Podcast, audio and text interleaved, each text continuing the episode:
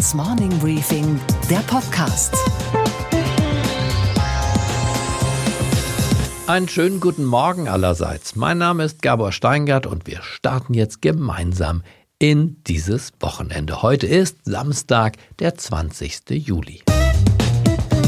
Frau Professor Dr. Gesine Schwan ist die große Intellektuelle der Gegenwarts-SPD. Die Politikwissenschaftlerin und Mitbegründerin des Seeheimer Kreises ist zugleich auch die Vorsitzende der Grundwertekommission der SPD.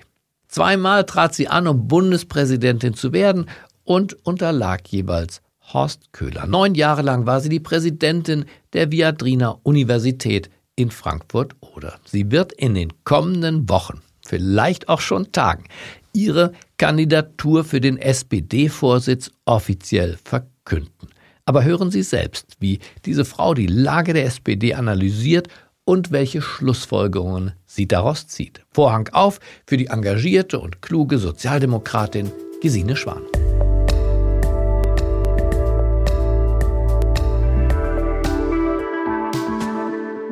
Einen schönen guten Tag, Gesine Schwan. Einen schönen guten Tag, lieber Gabor Steingart. Ich bin froh, dass wir bei Ihnen hier sein dürfen. Meine erste Frage, ist diese SPD, Frau Schwan, eigentlich noch zu retten? Ja, davon bin ich überzeugt.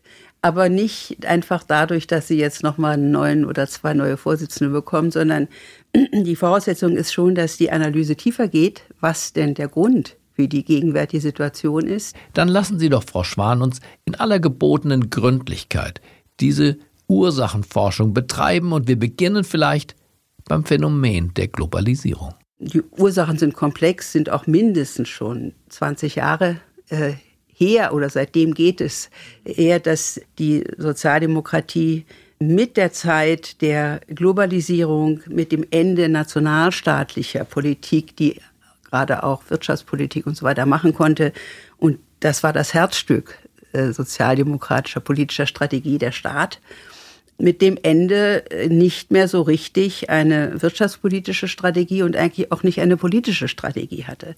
Äh, das war auch für die anderen schwierig, aber es hat sich da eine Milton Friedman Strategie sehr stark durchgesetzt nach meiner Interpretation, die eben gesagt hat, im Wesentlichen muss es weniger Staat und mehr Markt sein, es muss mehr Wettbewerb sein, es muss äh, die Angebotssituation für Kapitalinvestitionen stimmen und so weiter. Und die Sozialdemokratie hat angesichts der hohen Arbeitslosigkeit, das war ja die Herausforderung, nicht wirklich äh, keynesianisch, was hier die Alternative gewesen wäre, reagieren können, weil es eben sich auch nicht einfach um eine konjunkturelle Problematik handelte und eben der Nationalstaat ja auch bei Keynes eigentlich das entscheidende Instrument gewesen wäre.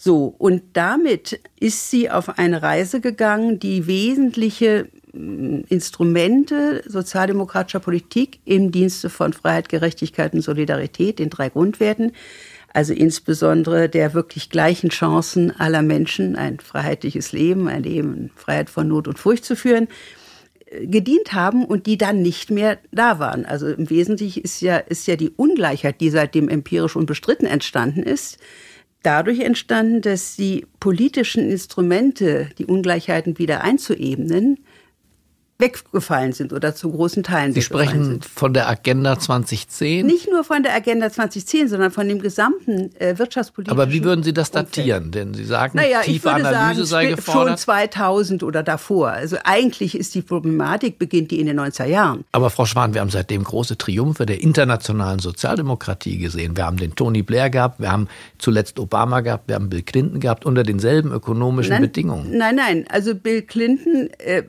das ist kein Sozialdemokrat gewesen. Na. Nein, würde ich nicht sagen. Mhm. Und auch Obama, ich glaube nicht, dass Sie die amerikanische Situation analog hier sehen können.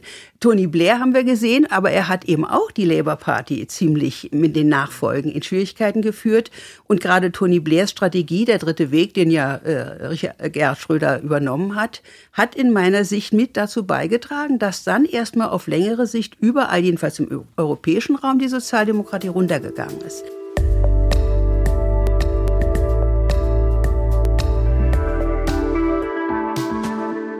Wenn Sie es als Szene beschreiben können. Wir haben bei Dahrendorf begonnen. Das war Anfang der 80er, das Ende des sozialdemokratischen ja. Jahrhunderts, wobei wir ja mit dieser Prophezeiung von Enden immer keine gute Erfahrung, das Nein. Ende der Geschichte, das Ende, meistens gehen die Dinge doch weiter. Ja. Aber wo würden Sie diese Wegmarke sagen, wo drehte sich diese Geschichte, die Erfolgsgeschichte der SPD und wurde zu dem, was sie heute ist? Was war diese Weggabe? Sie drehte sich dort, wo insgesamt, und das schon vor der Agenda 2010, äh, die Instrumente der Sozialversicherung etc. nicht mehr als möglich galten, wo äh, alle diese staatlichen Absicherungen als nicht mehr bezahlbar galten, wo insofern das Signum sozialdemokratischer Politik, Ungleichheiten durch Sozialpolitik abzufedern, auch ein Teil ja des dann Verständnisses von sozialer Marktwirtschaft, nicht bei Ludwig Erhard, aber später, äh, wo das nicht mehr geschehen ist. Und wo aber ist das nicht mehr geschehen oder haben es die anderen, die Bösen, die Konservativen, Norbert Blüm, die Pflegeversicherung, also der Ausbau des Sozialstaates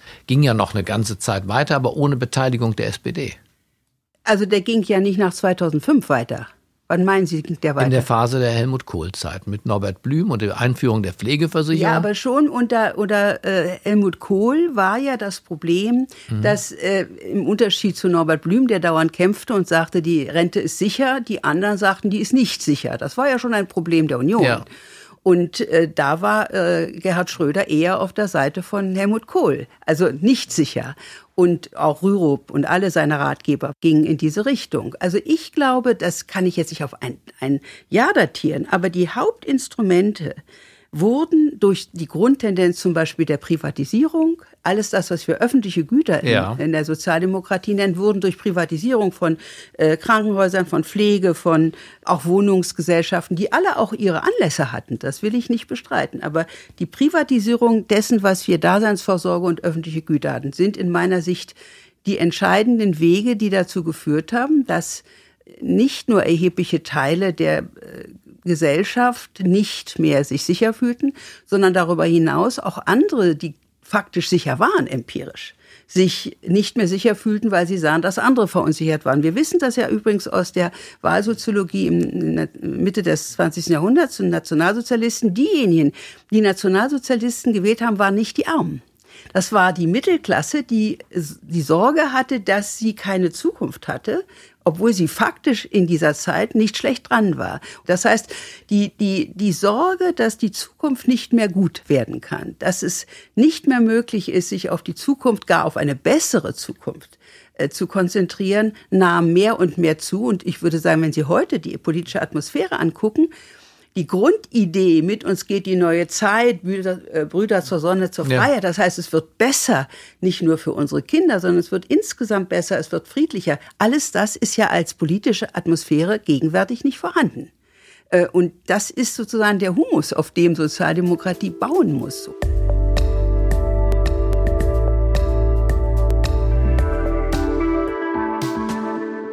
Ein Stück Zuversicht war ja immer Teil der SPD, ja, das Aufstiegsversprechen.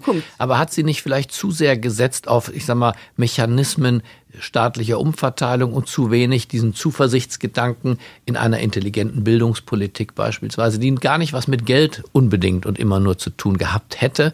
Hat sie nicht diesen Gedanken zu früh aus dem Auge verloren?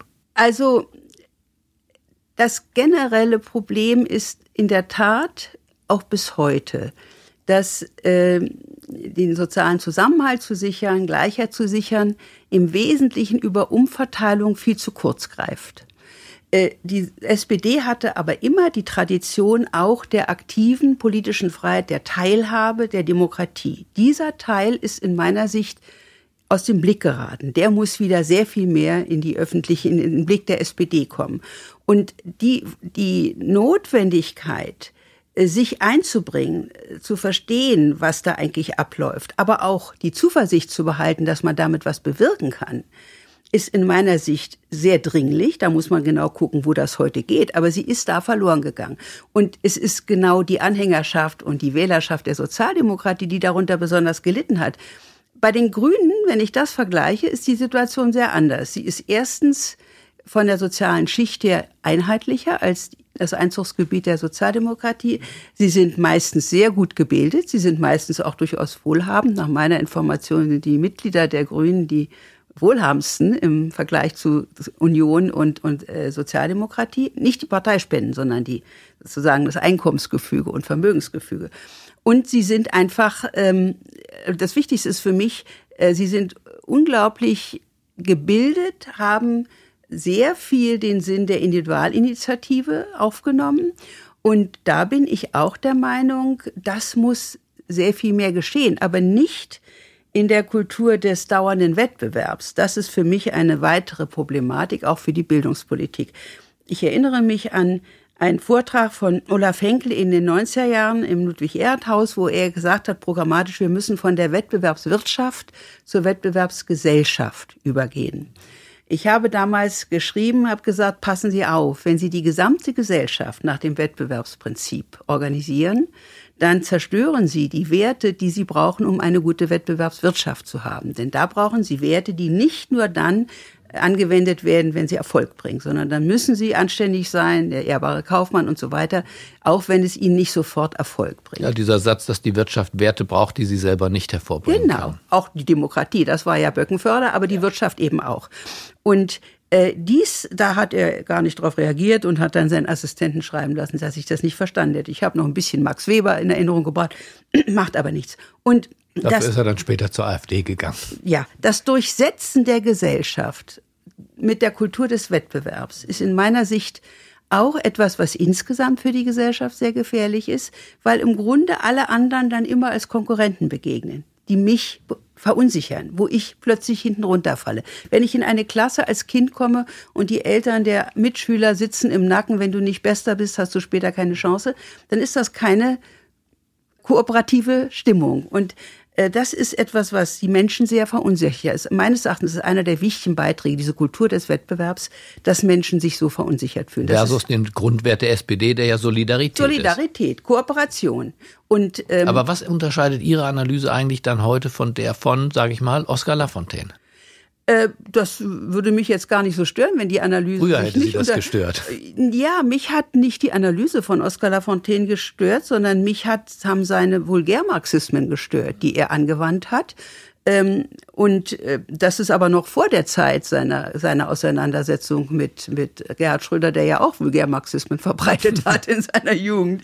Also ähm, Der eine aber mehr im Alter, der andere mehr in der Jugend. Ja, und beides ist, äh, also jedenfalls, ich selbst habe mich wirklich viel mit Marx befasst. Ich glaube nicht, ich glaube, dass Marx sehr interessante Perspektiven der Analyse bietet, aber überhaupt kein Rezept. Sie waren ja eher eine rechte Sozialdemokratin, Seeheimer ja. Kreis, zu meiner Zeit an der ja, Freien Universität. Und das, was da an mir rechts war, war, mein Antikommunismus, den ich bis heute habe. Äh, denn der Kommunismus und das kommunistische Herrschaftssystem ist keine Antwort für Sozialdemokraten. Das bin ich bis heute geblieben. Und eben das hat auch Wurzeln bei Marx, dieses, dieses System, dass es die Freiheit wegnimmt. Marx wollte anderes, das ist richtig, aber Marx hatte kein Verhältnis im Grunde ein positives zum Liberalismus, zum Konflikt und zum Pluralismus. Das war nicht sein Ding.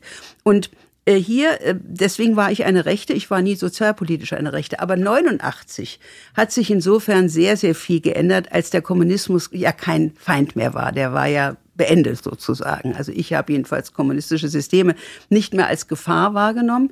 Dagegen stellte sich äh, mehr und mehr heraus, was ich nicht gleich 89 gemerkt habe, aber im Laufe der 90er und dann Anfang der Jahre 2000, dass wir mit der Entgrenzung von Kapitalbewegungen, mit Entgrenzung von äh, ökonomischen Bewegungen äh, in eine Situation zurückgekommen waren, politisch systematisch, die im 19. Jahrhundert gewesen war, nämlich, dass man eigentlich Regeln für diesen Kapitalismus politische nicht mehr schafft, weil die Politik immer hinterherhinkt.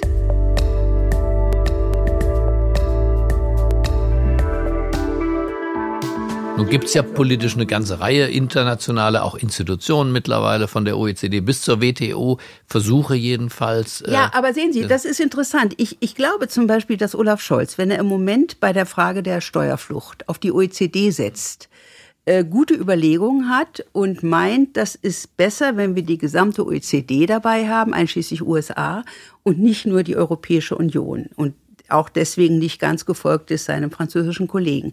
Und es scheint auch so, weil ich das beobachte, äh, dass da eine Chance besteht, weil alle Staaten allmählich den Eindruck haben, also diese Steuerflucht tut uns nicht gut. Aber es gibt natürlich auch in Europa, wissen wir ja, die berühmten Staaten, die das nicht wollen, Luxemburg, Irland, Malta und so. Und Teile der Schweiz? Teile der Schweiz. Das heißt, ähm, es ist so schwer, äh, in, in der Politik, in der transnationalen Politik, einen Konsens in Sachen Steuerpolitik hinzukriegen, den sie früher nationalstaatlich ja haben konnten. Und das reicht eben nicht mehr. Und das ist das strukturelle politische Dilemma der Sozialdemokratie, weil sie darauf angewiesen ist, solche Steuerung hinzukriegen. Ich will noch ein aktuelles Thema einführen in die Debatte, das ja zumindest aktuell viele Wähler von der SPD weggetrieben hat, die Migration, die Flüchtlingspolitik. Wenn man sich anschaut, Wahlergebnisse in Nordrhein-Westfalen, dem Stammland, der Machtverlust dort, da sind die meisten nicht zur CDU gegangen, auch nicht zur Linkspartei, sondern zur AfD. Hat die SPD einen Fehler gemacht im Umgang, sagen wir, mit dem Arbeitermilieu und seinen Ängsten zumindest vor diesem Thema, dem es diese Ängste oft gar nicht zugelassen hat, auch nicht als Diskussionsgegenstand? Ähm, die SPD hat in der Migrationspolitik in der Tat einen großen Fehler gemacht, aber nach meiner Sicht nicht den, den Sie jetzt vielleicht mhm. vermuten. Sondern? Sondern sie hat nicht konsequent den Grundwert der Gerechtigkeit bedacht bei ihrer Migrationspolitik. Und dieser Grundsatz der Gerechtigkeit hätte bedeutet, dass man nicht nur an die Aufnahme von Flüchtlingen denken muss, was sie sowieso auch nur halbherzig gemacht hat, die SPD, sondern zugleich an die Gerechtigkeit für die Einheimischen. Und dafür gäbe es auch Möglichkeiten. Ich habe dafür auch Programme vorgeschlagen. Man hätte völlig ohne Sorge sagen können, und das ist nach wie vor mein Programm, freiwillige Aufnahme, nicht erzwungen und von oben freiwillige Aufnahmevorschriften Von Flüchtlingen was? in der Kommune. Also, also ist natürlich eine nationalstaatliche Entscheidung. Das ist mir völlig klar rechtlich. Aber man könnte es so regeln, dass nationale Regierungen sagen, ich lade unsere Kommunen ein, ihrerseits sich mal darüber klar zu werden, ob sie und wie viele Flüchtlinge sie aufnehmen, wie sie die Integration äh, führen wollen und dabei sicherzustellen, dass nicht nur die Integration von Flüchtlingen mit allem, was dann dran hängt, mit Bildung, Wohnung und so weiter finanziert wird, sondern in derselben Höhe die Bedürfnisse der dort Einheimischen. In dem Moment, wo diese Gerechtigkeit walten würde und wo es freiwillig wäre und wo sich die Bürgerinnen und Bürger von Städten und Kommunen zusammensetzen können und sagen, wo wollen wir in den nächsten zehn Jahren hin? Was brauchen wir an Arbeitskräften? Was brauchen wir an Bevölkerung, um die Infrastruktur zu bezahlen? Was können wir nicht brauchen auch? Wie wollen wir nicht? wenn Sie das zusammentäten, Freiwilligkeit, Zukunftsberatung und auch gleichzeitige Finanzierung von Integration und dem was an Defiziten, insbesondere natürlich in Nordrhein-Westfalen, wo wir ja viele strukturschwache Gegenden haben, was da nötig ist, dann wäre dieses Problem nicht aufgekommen. Aber die SPD war Na, halbherzig. Nicht aufgekommen oder Nein. gemildert vielleicht aufgekommen. Also na, ich glaube wirklich sicher, wenn Sie es freiwillig machen, was ist denn für Menschen das Ärgernis, dass es ihnen aufgestülpt wird? Das ist doch das Problem. Also man unterschätzt in meiner Sicht die, die, die Demütigungserfahrung, die Menschen machen, wenn ihnen noch dazu in sozial schwierigen Situationen was aufs Auge gedrückt wird. Und da hätte die SPD viel klüger und sensibler reagieren können.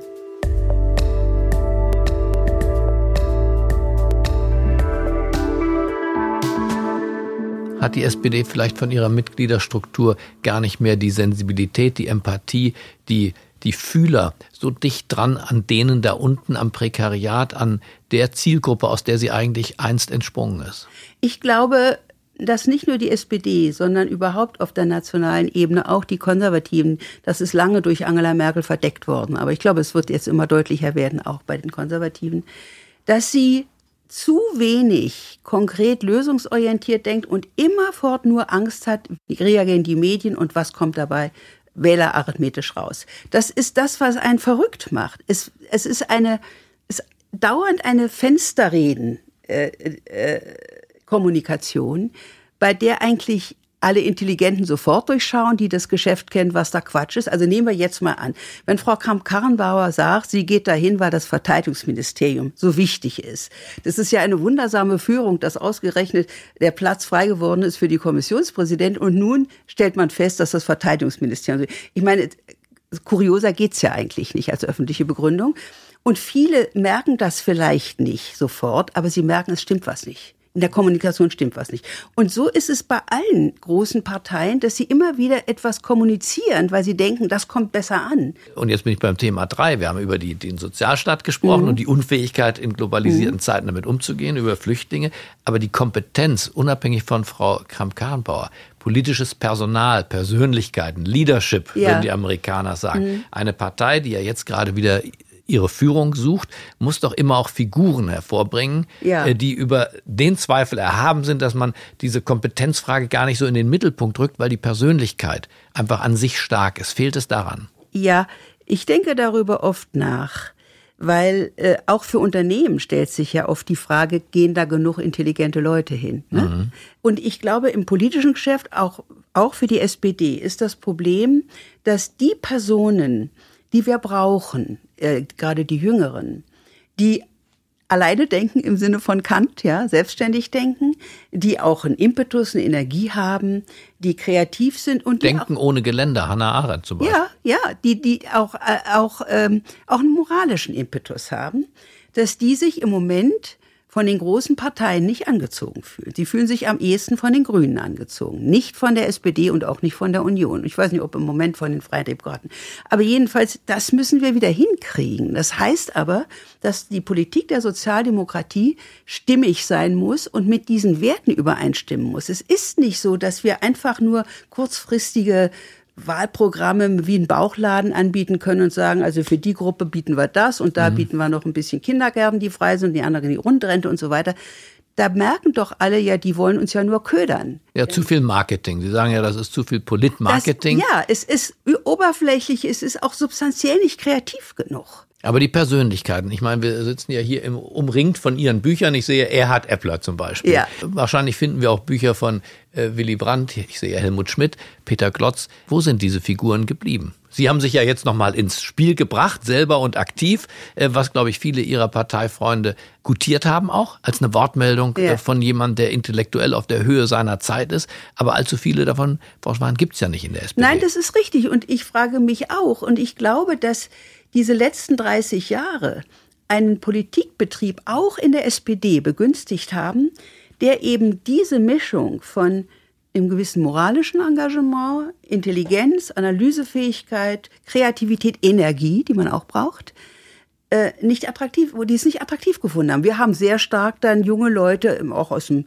aus dem Bildungsbereich, Universitätsbereich, gehabt, die auch hervorgebracht worden sind durch ein in meiner Sicht sehr kritikwürdiges universitäres Bildungssystem, äh, die dann in erster Linie gedacht haben, da machen wir Karriere und dann sind wir im Jet-Set und dann äh, sind wir im Club Mediterranee und sowas alles. Mhm. Das geht meines Erachtens etwas zurück, auch weil es absolut unsicher ist. Ja, Sie können, ich meine, wenn Sie ganz oben angekommen sind und im Jahr acht Millionen haben, dann haben Sie ausgesorgt, selbst wenn Sie rausgeschmissen werden. Aber in den unteren Situationen ist es auch, was Prestige und so angeht, ja nicht mehr so günstig. Und wir haben keine Politik betrieben, die sozusagen die Herzen begeistert. Ja, aber auch das Intrigante, das Übellaunige. Herr Ude aus München hat ein Buch geschrieben und ein Münchner Bordell ins Gespräch gebracht, über dem an der Eingangspforte wohl der Spruch steht, du kommst als Fremder und gehst als Freund. Und er sagt, und bei der SPD sei es genau umgekehrt. Ja. Wenn ein junger Mensch in einen Ortsverein gehe, kommt er als Freund und sei befremdet hinterher. Diese Kultur, was ist mit der Kultur ja, dieser Ortsvereine da entstanden? Ja, das ist ähm, ich kann das jetzt nicht im Einzelnen. In Bayern ist natürlich auch besonders schwieriges Pflaster, weil man da nie auf zwei kommt. Das muss man schon sagen, politisch. Aber trotzdem. München ist eine. Ja, München, München ja. ist eine ja, Hochburg München der war SPD. eine Hochburg, ist nicht war, mehr eine Hochburg. War eine Hochburg total, Es ist total an die Grünen gegangen. Nein, ähm, ja. Berlin war eine Hochburg und dieser Bürgermeister ist, steht im Ranking aller äh, Ministerpräsidenten an letzter ja. Stelle, weil er nichts geleimt bekommt. Ja, aber nochmal, ähm, wer profitiert denn davon? Wo sind denn die Intellektuellen? Sie sind im Wesentlichen nicht bei der AfD, sie sind auch nicht bei der Union, sie sind im Wesentlichen bei den Grünen und zum Teil bei der Linken. Das muss man auch sagen. Da sind auch Intellektuelle, die äh, sehr stark global denken, sehr stark in den Entwicklungszusammenhängen denken. Und die SPD hat auch, weil sie ähm, ihre ihren Pragmatismus, von dem ich prinzipiell was halte, wenn man zugleich die Wertorientierung im Auge behält, und auch ihre Kompromissbereitschaft, die notwendig ist, wenn man Regierungsverantwortung übernimmt, das ist mir auch alles klar, hat sie nicht so ausgeübt, dass erkennbar war, was die eigentliche Reise ist, ja, sondern es ist nicht nur dadurch, dass sie einfach einen Kompromiss machen und dann eigentlich sagen, wir wissen nicht, wohin wir gehen, können sie nicht Leute für eine bestimmte Überzeugungspolitik gewinnen. Und, und dreimal große Koalition hintereinander ist natürlich auch letztlich der Abschied von Eigenständigkeit, auch von naja. Idealen. Und auch, also vorgestern habe ich in der, im Tagesspiegel äh, Sigmar Gabriel mit einer Laudatio auf äh, Angela Merkel gelesen äh, wo man sich dann fragt, ja, also wozu braucht es dann eigentlich eine Opposition, wenn sie so fabelhaft war? Ja, dann hat er ja offensichtlich auch gar keine Alternativen im Kopf zu ihrer Politik.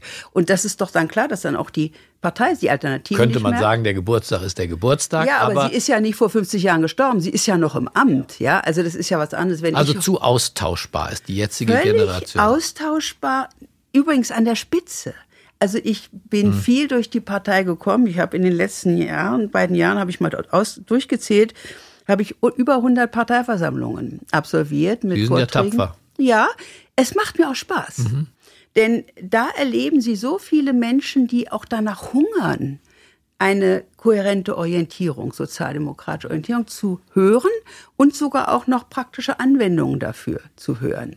Und ich bin überzeugt, es gäbe sie und man könnte damit auch sehr viel Zuversicht schaffen und auch Ermutigung. Das wird mir auch immer gesagt. Du ermutigst uns.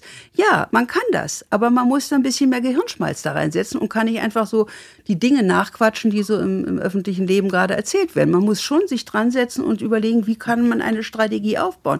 Das hat auch gefehlt.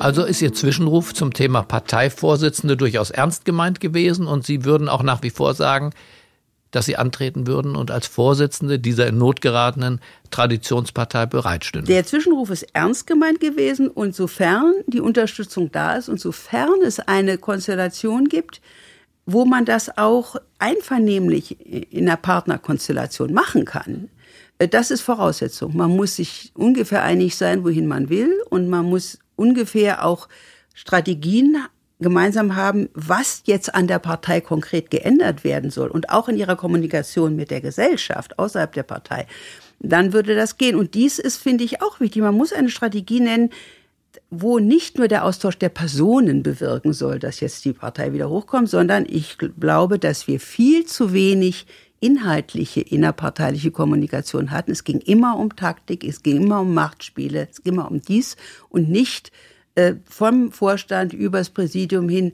um zum Beispiel jede Woche ein grundsätzliches Thema. Wie ist es denn nun? Haben wir eine globale Solidarität oder machen wir einen nationalen Sozialismus? Das müssen wir ja auch mal inhaltlich diskutieren. Und das habe ich einmal erlebt in einer Klausur äh, im Vorstand.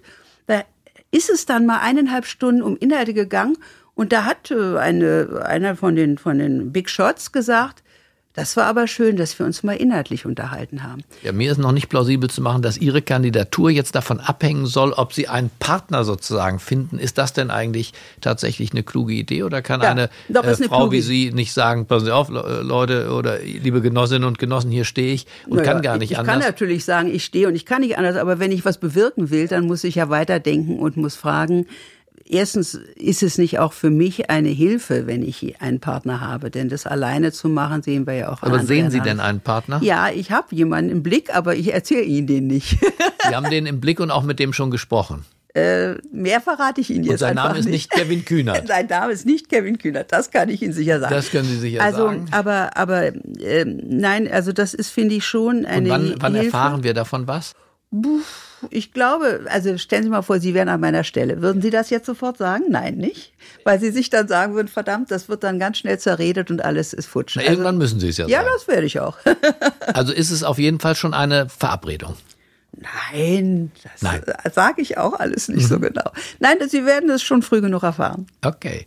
Ja. Also das heißt, Sie sind tatsächlich ernsthaft zurück auf der politischen Bühne und werden kämpfen um die politische Macht im Interesse einer Orientierung. Dieser, ja, also ich, Im, ja, es, man muss ja dann eine Macht im Hannah Arendtschen Sinne ausüben. Das Sinne, sage ich ganz klar. Das ist die Macht, die ich immer angestrebt habe und die ich auch für völlig legitim halte.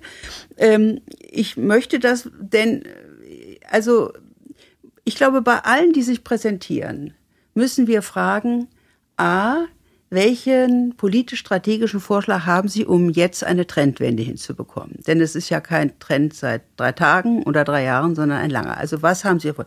B, traue ich äh, diesen Personen, das von ihrer Persönlichkeit und ihrer Überzeugungskraft in der Öffentlichkeit über die SPD hinaus zu, dass sie eine solche Trendwende herbeiführen.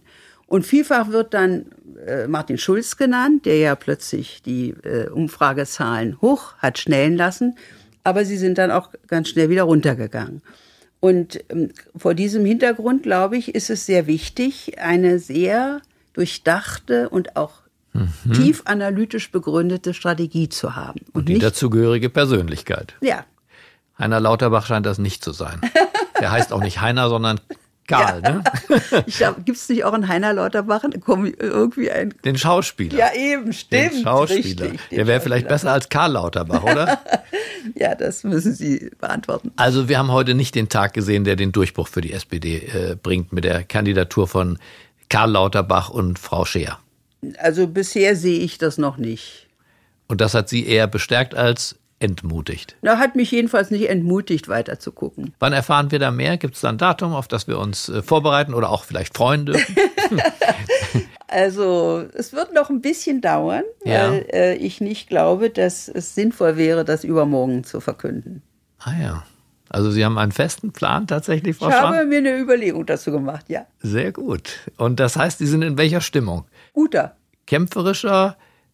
Ja, das bin ich eigentlich immer. Ja. Also ich äh, bin schon, äh, gibt auch schon mal Situationen, wo ich entmutigt bin, aber das dauert meistens nicht sehr lange. Äh, und je älter ich werde, desto weniger Die haben Sie ja leicht. schriftstellerisch verarbeitet ja schon Ihre Niederlagen auch in Ihrer Biografie. Wer? Ich? Ja, glaube ich. Haben Sie doch ein Kapitel geschrieben über Niederlagen und wie man sie überwindet. Ja, also in, äh, ja gut, also das war damals bezogen auf die Kandidatur. Aber ja. das ist richtig. Ja. Aber auch, also das glaube ich, das nehme ich auch, auch, auch persönliche, wenn man es als Niederlage bezeichnen kann, was ich dann erlebt habe mit der langen Krebskrankheit meines Mannes, meines verstorbenen Mannes. Das ist ein Vorteil, glaube ich, wenn man älter ist, dass man ähm, Niederlagen im Leben nicht nur erfahren hat, sondern auch lernen konnte, damit umzugehen und nicht mehr Angst hat, dass man davon umgehauen wird. Und dann traut man sich mehr zu und tritt nochmal an, wie Sie das jetzt tun ja. wollen. Dann wünsche ich Ihnen alles erdenklich Gute, Frau Schwan, und bedanke mich aufs Höflichste für dieses Gespräch. Ich danke Ihnen, lieber Herr Steingart, für dieses freundliche Gespräch.